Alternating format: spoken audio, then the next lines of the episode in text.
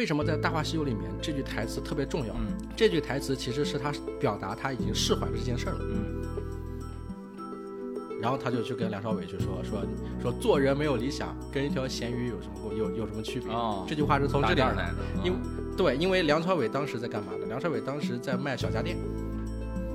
就重翻周星驰的这个电影，然后看了他的几个片段，然后突然之间发现，我现在看的电影跟以前看的电影的想法完全不一样了。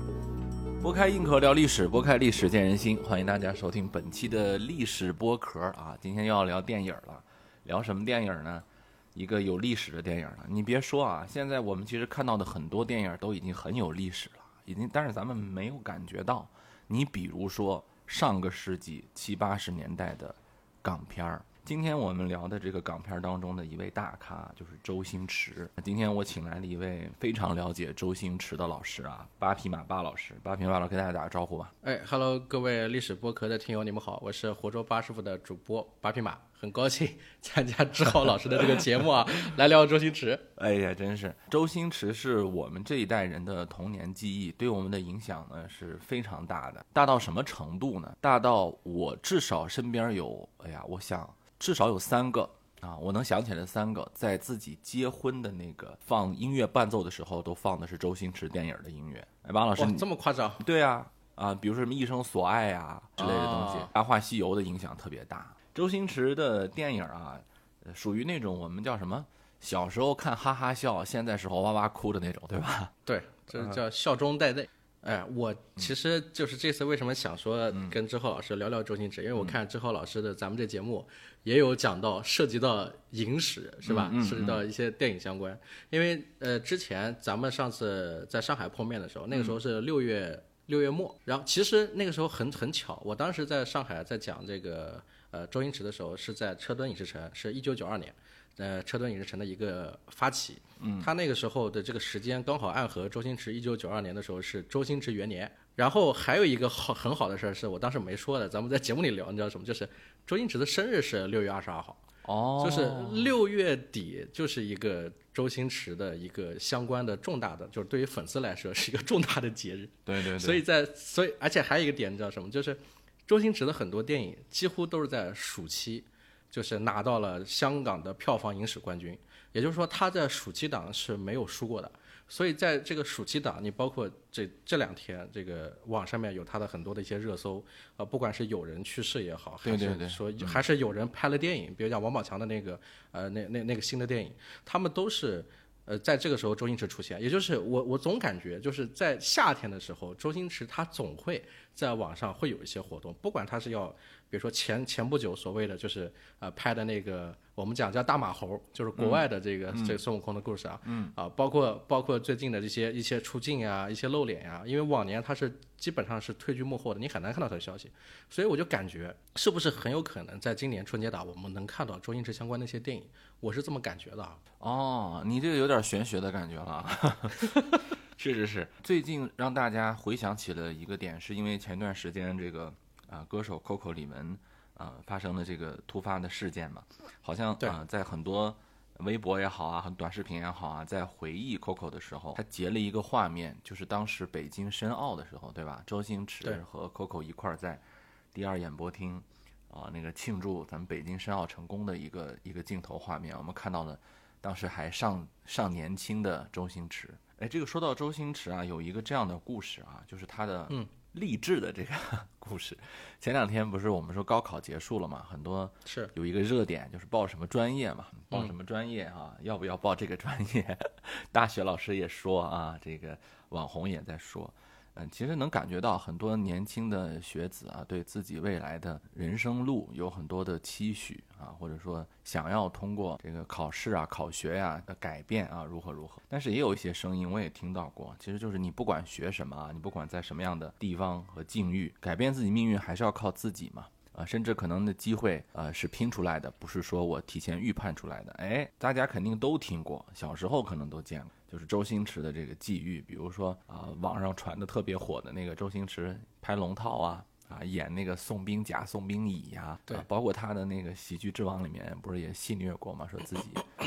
好像就跟刚才巴老师提到王宝强嘛，啊，就是说，哎，是不是我也是先跑龙套是吧？然后慢慢慢慢的，哎，但是好像我们说，呃，周星驰跟啊王宝强好像还不太一样，或者说我们单纯把周星驰理解为一个跑龙套跑得好，然后演到了主角，这中间好像跳了很多步是吧？就跟你你解一个大题一样，你就直接咔就给出答案来了，中间发生了很多事儿。我跟那个巴老师在上海聊天的时候呢，巴老师给我普及了一些事情，我觉得好像很多都通了啊，就是包括周星驰。这个进入演艺事业，他这个厚积薄发的这个过程，哎，我觉得志浩老师跟我说的这个点就特别好，就讲到高考这个问题啊。嗯，就前不久不是那个张雪峰老师，就是对什么报专业啊之类的，当时也也上了热搜嘛，就是在说说这个高考是吧？你填什么专业啊？哪个专业更适合？嗯嗯，各种各样的。其实我觉得他还怎么说呢？我觉得稍微有点焦虑啊。就是我们讲到周星驰本人，他其实跟我们想象中的好学生是不搭嘎的。就是他的人生脉络，以及他的这种，就是呃，慢慢的找到自己的这个人生轨迹，以及他考学的经历，是我觉得是值得很多人去去来了解。你你这个方老师，你这个肯定就会有，我能想到评论区会有人 diss 你啊。世界上只有一个周星驰，我们都是老百姓啊，我们都是受苦人。啊，就我觉得这个事情，我插一句啊，就大家不要老这么说啊，这个普通老百姓就应该怎么怎么样，就应该如何如何，这其实也是一个刻板印象。嗯，是对，没错。包括当时对于那个香港演艺界来说，在周星驰之前啊，大家也从来没有想到过周星驰这种可能。我觉得，就是他在这个既定的模板里头，啊，就即便之前有许冠文啊什么，但是也不一样，是吧？就周周星周星驰，我为什么很喜欢他的这个电影啊？就是。因为我我一开始喜欢他，就跟志浩老师一样，就是因为小时候看他的这电影开怀大大笑嘛，就是觉得他的里面东西很搞笑、很夸张，然后看到主角比较惨的时候，就有一些有一些小小的哎，有一些共情，然后有一些小小的坏心思，觉得有一点恶趣味或怎么，因为小孩子就是这样嘛，他会对一些比较夸张极致的东西会会会会感兴趣，直接就表现出来。但是当我呃大概是去年的时候，我去年有一段时间特别抑郁，就有很压抑。当时因为我做了很长时间的这个自媒体，就觉得说我找不到一个方向，就是我到底该做什么内容。我跟现在很多人一样，就是说，我觉得我没有一个主业，就是我到底是，呃，像像那些比如说考了名牌大学的这些学生一样，啊，他是有他的专业的，比如说他学的是呃物理相关、生物相关或者什么相关，我不点名。但你看这些相关的人，现在在自媒体平台他们做的特别好，因为他的专业优势特别。特别好，他能把这个内容讲得特别的清楚，特别的完善，而且特别垂直。但是我的问题是我，我其实是一个半路出家的人，我没有正经上大学，我上也是上电大，上各种，但是我一直保持一个学习的状态。然后在这个社会里面一直在工作，摸爬滚打，也赚过钱，啊，然后也到过巅峰，然后也到找寻自己不想赚钱的这个阶段，也到后来就是我做过一档节目，讲到说我七年不工作，在家里面就是做一个斜杠中年，如何养活自己。啊，然后一点一点的，然后怎么样？又是结婚生孩子，又到中年危机，在这个状态里面，我是一直非常消沉的，因为我会面临很多问题。在这个时候，我当时就重翻周星驰的这个电影，然后看了他的几个片段，然后突然之间发现，我现在看的电影跟以前看的电影的想法完全不一样了。嗯，我举个最我举个最简单的例子，当时我看有一段不是非典型性的周星驰的电影，那个片段就给了我一个非常大的启发。呃，《千王之王两千》里面，王晶导演的，然后。周星驰演了一个黄狮虎的老千，在里面其实是个配角，但是他因为戏路特别的怎么说呢，就是特别极致，他的无厘头的表演风格，导致他在这个电影里面被别人觉得是个主角，而且这部电影的票房也特别高。那么这个《千王之王两千》里面第一个镜头，黄狮虎在里面，他是在监狱被一个狱警欺压啊，狱警觉得说你能出老千，说你很厉害，我们俩来猜牌啊，我手上有三张牌，你猜猜哪张牌是 S，你要是猜对了。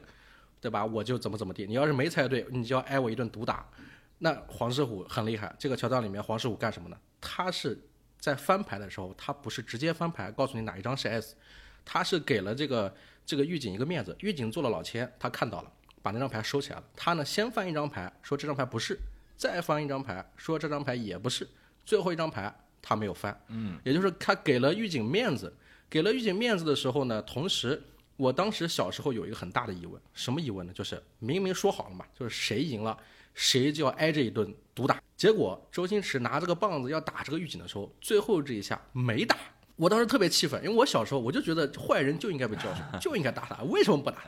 结果我结果我重新再看这个片段的时候，哎呦，想法完全不同了。这里面表达的各种各样的人情世故呀，他如果翻了那张牌，就是不给狱警面子嘛，嗯就拆穿了，对吧？他如果打下去，他以后在在这个牢里面能好过吗？这肯定不好过。他不如给狱警一个面子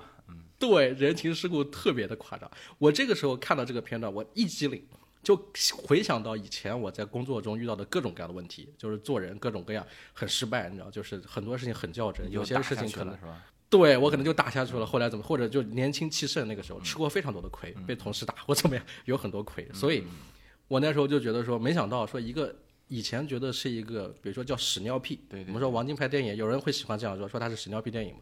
我会觉得这个电影也是屎尿屁，因为你想想看，《千王之王》里面有这些情节，有有有，但是这但是这一段，一下子就让我就觉醒了。然后那个时候，我把这个片段放在这个另外一个短视频平台，我也就像刚刚这样简单的讲了几句。结果这个节目就这个视频，三百多万，快四百万的播放了，十五万的赞，有有将近四五千人在里面跟我评论，讲到所谓的人情世故各种各样的故事。也就是我一下子意识到说啊，以前电影白看了。就是一个人到一个不同的年纪去看这个电影的时候，你会发现，原来当年在做电影的这批人，他们没有我们想象的那么简单，只是你自己的认知水平不到，你没有 get 到这个创作者背后他所想表达的东西。对，是的，然后，然后我就重新去翻周星驰的各种各样的电影，重新全部看了一遍，《喜剧之王》看了一遍，啊，然后是包括《九品芝麻官》看了一遍，就他所有电影我几乎都又重新看了一遍，还有他以前不不出名的时候，比如说《小偷阿星》啊，《龙凤饭店》这些很多人没有看过的，包括这个他跟达叔第一次合作的一些电影我都去看，然后再到看他的一些传记，非常非常难得啊！想跟各位朋友说，就是，呃，咱们都知道星爷是一个很低调、很内敛的一个一个人，他其实八卦非常少，故事也也很少。这么多年有这么大的电影的票房上的成就，但是跟他宣相关的宣传其实是非常少的。但就是这样，还被我找到了几本，就是说他以前年少未成名之前的一些故事，然后我就如数家珍拿去看，我就发现了里面很多能找到就是共情点的地方。就像刚刚志浩老师讲到高考这个问题，就是他当年考试是三考三不中。俞敏洪就驴嘛这是啊 对对，他就是屡考不中嘛，就是他想成为演员，想要像我们一样，比如说考上一个影视专业的一个一一一个这个学校，对对对他第一次考对对，考中戏、北京电影学院、中央戏剧学院、上海戏剧学院是吧？他第一次考没考上，第二次带朋友去考，朋友考上了，他没考上，对吧？第三次再考，然后那个考试的那考官还觉还拿不准他到底要不要去录取他，就是他是有一个非常大的一个艰辛的心路历程的，这个路程历程是我们没法去想象的。包括他考上之后，他的朋友、他的这个发小仍然比他走在最前面，他永远是站在他朋友的光辉下面，一点点在往前走，就就就是好像是一个普通人的成长脉络，但他所遇到的这些事情，就对我们来说有了一些映射，我就特别共情这一点。他在那个时代能考那么多次，其实我们听起来，但是你想那个时候香港机会之都，对吧？你说干个啥不行啊？他他他能坚持这么长时间，其实要面临挺大挑战的。你就比如说，在什么样的环境下做考学呀、什么样的这个选择，能在那个时代做这样的选择也不容易。说实在的，是，而且当时香港那个那那个年代有一个什么特点呢？就是那个时候香港中文大学呀、香港这些大学啊，它没有影视专业，也就是说能够教影视专业的，就是让你当当当明星的，只有什么呢？只有香港无线电视台，就是 TVB。TVB 它自己有一个类似函授班的这种，就是就就是这种这种专业，啊，无线演艺训练班，无线演艺训练班当时培育了很多的香港的明星，所以周星驰当时就看中这个，想要去报考。他第一次没考上嘛，他第二次他带着谁？就是带着那个我们都现在都非常熟知的这个人，就是梁朝伟。哦也大家知道，就是梁朝伟跟周星驰是好朋友嘛。嗯嗯。但是他们两个是个较劲关系，这里可以给大家讲一讲，就是有一个梗，这个梗由来就是说，我们后来听到很多明星采访都讲说，哎呀，他不是一个就是很努力的，就一过来，然后就是怎么样去学科班表演，然后最后最后胜出，然后被选上当了演员，不是的，你会听到特别多这样子的演员去表达自己，他说。啊，我不是学这个专业的，我只是半路出家，跟我的好朋友一起去，结果我的好朋友没考上，我被我被导演看上，这个很多嘛啊，陈陈坤不也这么说过吗？对吧？嗯，但其实这些梗的由来是来自哪？最早最早来自香港，来自周星驰，哦，因为周星驰是他找他的最好的朋友梁朝伟就是想要让梁朝伟跟他一起去考这个香港无线演艺班。为什么要梁朝伟一起去？按说周星驰是一个自己很喜欢演戏的人，他很想当演员，他自己去不就行了？因为他第一次自己去的时候失败了，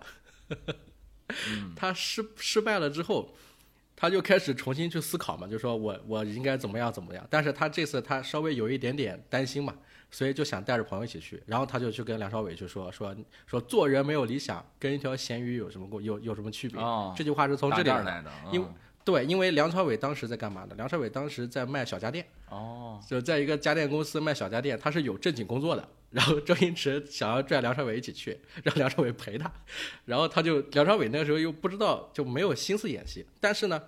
呃，周星驰知道梁朝伟是喜欢电影的，是想要演戏的，嗯，因为他跟梁朝伟认识的时候也很好笑，就是他们两个当年是一起，就是一开始不认识，然后相互之间骑自行车的时候在路上出了个事故，两个人撞了，撞了之后，然后大家都没怎么说话，然后又转身就就离开，结果两个人又在哪里碰面呢？又在电影院碰面。然后这个电影院刚好放的是李小龙的电影，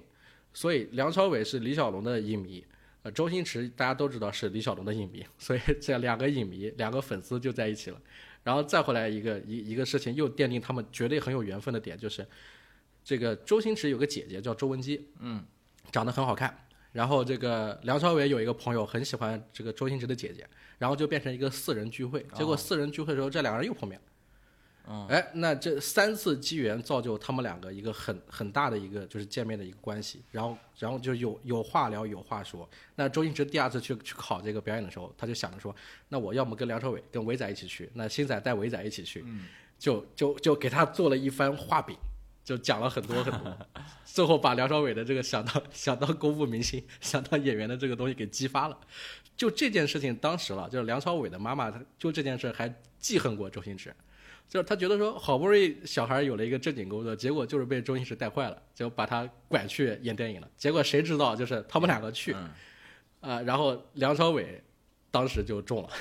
直接就被录取了。因为梁朝伟长得长得帅，年轻的时候长得很秀气啊，长得好看。周星驰的点跟别人不太一样，是在于。他他的呃相貌来说，虽然算长得很清秀，但他毕竟还是跟俊朗或者跟美相关，他还稍微差了一点点。是这个可能有很有粉丝会 diss 我，但是你要看他跟谁比，他就不该带梁朝伟去。对呀，他吴孟达一块儿去，他就他就 对他他跟梁朝伟一起去，那肯定选梁朝伟，不选他，对不对？你从从颜值的角度，你要看跟谁去比较嘛。对。但是从这次考学结束，他失败之后，对他的打击是非常大的。他当时是很沉闷的，这个打击大家可想而知嘛。就是我这么努力的去考试，我甚至还复读一年去考试，对吧？然后我因为呃想到的时候，我带个朋友一起去，结果我朋友根本无心做这个，他都考上了，我居然没考上。嗯，这个打击其实是非常大。是的，是的，就跟那个演那个《喜剧之王》那个二《新喜剧之王》里头那个，就是啊，对对吧？嗯，他那个舍友是吧？不是，对。对，就是这个效果。嗯，然后更更关键的是什么？更关键是他后面就是在后面打算继续报考的那一年，又听到了很多梁朝伟的传言。你想吧，梁朝伟考上了，跟他聊一聊天，一一听说他的关系，哦，他又被这个无线训练班的那一批老师看中了，然后又又然后又想要重点培养他。然后他在里面又很优秀，然后他又很顺当的走上了星途，就像朋友过得比我好，你不如你就是我我我我都想把我自己嘎了那种感受，对吧？就是就是就是这种感受。然后然后再有一件事是怎么激发他的呢？这里面要讲到一个人，好多人其实，在周星驰电影里面看到叫做阿珍，有这么一个角色嘛？对，就是功夫里面最明显的出来的那个，就是叫龅牙珍嘛。啊，对，然后还有以前的这个。最近比较火的那个五条人，他们有一首歌叫做《阿珍爱上了阿强》，啊，是的，对吧？虽啊，虽然五条人公开说过说啊，我们呃没有受，就是没有是受到这个周星驰电影的这个所谓的影响，但是但是实际上实际上就是阿珍阿强这这这个东西在周星驰的电影里面是经常出现的，同时这个文化的范围也是非常广，在少林足球那个那那个电影里面。当时其实阿珍这个角色就已经出现了，只是这个角色没有表现出来，而是在电话里面出现了。当时有一个有一个经典桥段，不知道大家记不记得，就是有一个这个呃铁布衫的那个师兄，是当时要接接替要接替那个守门员的时候，他说不知道我顶不顶得住嘛。对。他上战场，他上战场的时候手上拿了一个手机，一键拨通了。拨通的时候电话里面就是讲说，说喂阿珍呐，我有一我就是。我有一句话藏了好多年没有告诉你啊。然后啊，阿珍说你想说什么？他说我爱雷啊，就是我爱你。其实这个还有一个彩蛋，就他们拍了两遍，还一遍是什么呢？是放在《少林足球》的最后了。他有个彩蛋，仍然是他在那边打电话，只不过他讲了一堆我爱你之后，电话那头说的是我是阿强呢，阿珍不在，我是她老公。我帮你通知他，就就是这个意思。那为什么会有这个阿珍？其实很简单，周星驰他很内敛，所以他一般公开场合不回答大家对他的一些质疑。嗯，他呢只在他的作品里面表达他的一些想法跟想说的话。他为什么这么多电影里面会讲到阿珍？是因为他一直很感谢阿珍。这里就说到第三次他考试，就是他考中的这一次了。这一次仍然很波折，波折的地方就是在于，他当时回来之后心灰意冷。然后呢，就就就就在这个状态里边，他听说，哎，这个阿珍，阿珍是他的邻居，就是他听说阿珍也考上了这个香港无线演艺班，就这一刻你知道吧？就是他觉得无地自容了。你想一想，我的邻居就是从小在一块玩的一个美少女，她也考上了无线演艺班，我的好朋友啊，他也考上了无线演艺班，然后我没有考上无线演艺班，我总感觉不太对，我这个时候必须要再。再去考，我一定要考上，我不考上太丢人了。你就是有有这方面的想法在这里。同时呢，阿珍对他来说，他们俩相识也很好玩。就是当年这个周星驰比较年轻的时候，在在学校上学的时候，听说说这个附家里附近有一个远近闻名的美少女，然后他就想去看看这个美少女是谁。这个美少女呢，就是戚美珍，她是他家开了个眼镜店，就在周星驰家一楼斜对面。哎，然后那天呢，眼镜店老板不在，对吧？戚美珍在家里，他爸妈不在。周星驰呢，又想要去眼镜店看看戚美珍长什么样子，是不是那么好看？哦，结果他，结果他们两个就就这么相识了。一个是假装买眼镜，一个是不知道眼镜的价格是多少。然后戚美珍就就把这个眼镜卖给了周星驰，周星驰呢就就也没问价格，直接就买了。然后这个价钱是这个眼镜的两倍以上，所以戚美珍就觉得有点亏欠周星驰嘛，就是说 卖卖个眼镜也不知道价钱，人家也买了。后来他们两个认识之后。周星驰听说戚美珍考上了，他就再去考这个电大。这次他考的呢也是同年，但是他考的不是不是正常的白班了，他考的是晚上的班，就是所谓的夜夜夜大。他考夜大的时候，当时一个很好玩的现象就是，他考完之后，他的这个班的这个老师负责筛选的筛筛选面试者的这个老师呢，刚好也是戚美珍那个班的老师，然后戚美珍也是那个班子里面的，就是呃比较好的学生，是老师的得意门得意门生。然后当时那个老师就问戚美珍，他说：“阿珍，我有一个几个小孩子，我现在不太能把握好，就是说要不要把他录取？你看这个小孩。”然后就给了这个戚美珍看了一下周星驰的资料。哎，那戚美珍跟周星驰他们都认识嘛，都是邻居嘛。然后戚美珍这个时候稍微有一点点夹带私货，不知道是什么原因，他就说了，他说：“他说周星驰我认识，对吧？他是一个对电影有很执着、很热爱的一个人。然后他，嗯，脑子很灵活。”很聪明，然后又会武术，啊，我觉得他是就是非常认真的一个一一一一一个这个然后呢，当时这个老师就好像啊，我们也不知道是不是采纳了戚美珍的这个建议啊。但是因为这件事之后，周星驰就被录取了。那么录取完了之后，是过了好多年，戚美珍没有跟周星驰说，是这个老师跟别人讲，然后别人跟周星驰讲到这件事，周星驰才知道啊，原来当年有这样一下子。如果不是戚美珍说了这句话，可能那个老师不一定会选他。嗯啊，所以在后来的关系里面，周星驰公开表示过就是感谢，然后也在电影里面表示过感谢，甚至他当时少林的这个功夫上映的时候，他打电话给戚美珍，就问戚美珍说：“阿珍，你有没有看到那个角色？” 就就这个里面，这个这这个里面，就是你能感受到就是那种什么呢？就是如果我们真的很喜欢这件事儿，你真的想做这件事儿，一次失败，两次失败，其实不可怕。对吧？最最难的是你说你中途就放弃了，对。但是他没有放弃，他一直在坚持，在坚持的过程中，因为他的努力，让别人知道，别人才会有机会帮助到他。如果他中途放弃了，就不会有戚美珍后来那一下子。啊，这个是当时我看到这一段的时候，我心心中感触特别大的。哎，对，就是我们说周星驰他在进入影视行业之前啊，就是他自己没有想到那么自己会大红大火嘛。他进入影视行业，其实以后他可能也。就是据我所知，他也不是那么顺的。我我其实有一个主题，就是咱们在录录制节目之前，志贺老师就问我说：“说爸爸，如果说讲周星驰有什么你是最想讲？”我觉得这里有一段我很想跟大家说，就是他后来比如说大红大紫呀，他拍的那些电影拿到三十亿的票房嗯。啊，像这些，其实我觉得这是大家都知道的事儿了，就没有什么好讲的。但是对周星驰的报道，我说实在话，确实是不够多的，可能跟他本人有关系啊。但是我还是觉得这段拿出来跟大家说是有意义的。我自己很喜欢这段故事，就是他在前面经过三次努力，终于考上了无线演艺班之后，是不是真的就走上了所谓的顺风顺水的演艺之路？其实不是的。他这个时候其实考上之后，你们没想过，梁朝伟还在演艺班，而且先他一步毕业了，对不对？而且先他一步拿到了很多很多的演艺资源。对，而且在这个之前，比跟他年纪差不多的，你像刘德华，嗯，是吧？也是无线五虎之一，也是被重点栽培培养的。呃，梁朝伟、刘德华这些都被重点培养，他前面还有周润发，是吧？周润发那个时候也也也也是要大红大紫，都在他前面。所以他考上了之后，他会发现一个问题：我费尽千辛万苦考上了这个学校，然后还要经历很很残酷的三千多人、四百多人、五十多人的筛选，好不容易毕业之后，发现仍然没戏。就是他在中间，他经历了一段什么呢？他经历一段叫做咖喱飞的一个过程。嗯，所谓的咖喱飞嘛，吃他们香港喜欢吃咖喱嘛，嗯然后又喜欢喝咖啡，合在一起叫咖喱飞，其实就是不叫跑龙套，叫送外卖。哦，就是我们身边总有一这么一个人，比如说实习生被欺负，对，对吧？就是叫他出去出去帮他带个外卖拿外卖，啊带个快递，是是吧？这有各种各样的这种事情，他也经历过一段非常长的时间。在这段时间里面，其实我们要说到的就是他的内心，如果我是他，仍然会觉得不平衡，怎么说呢？第会有不平衡，就是你看梁朝伟仍然大红大紫，仍仍仍然在演很多很多的戏，他好不容易毕业了，也很优异，但是最终落给他的角色仍然是宋冰乙，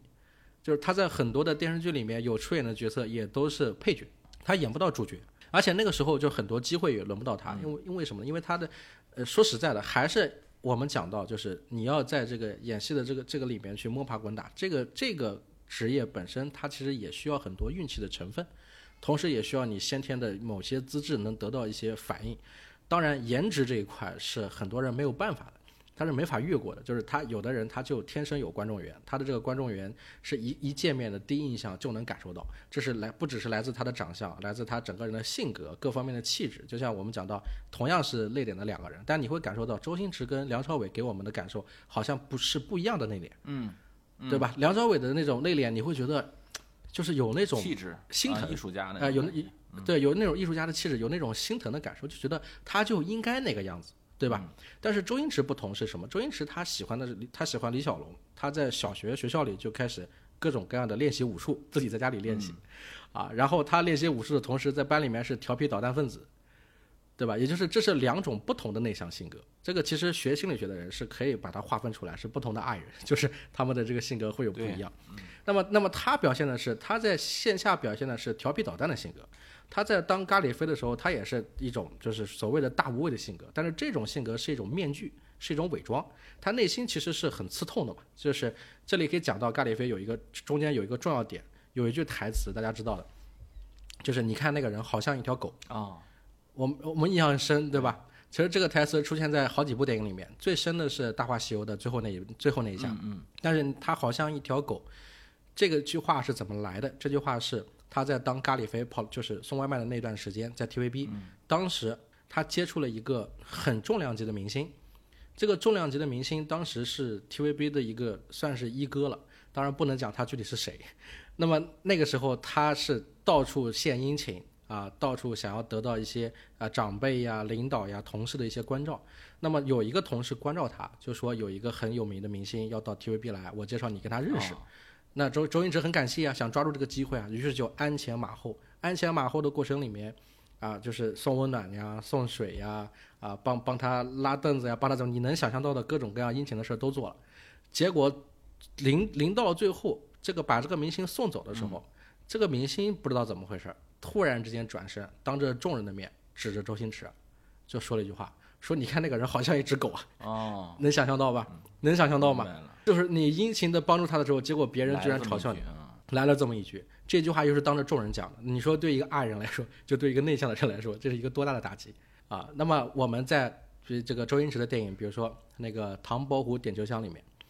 呃，周星驰演那个华安，他是伴读书童，边上有两个公子哥嘛，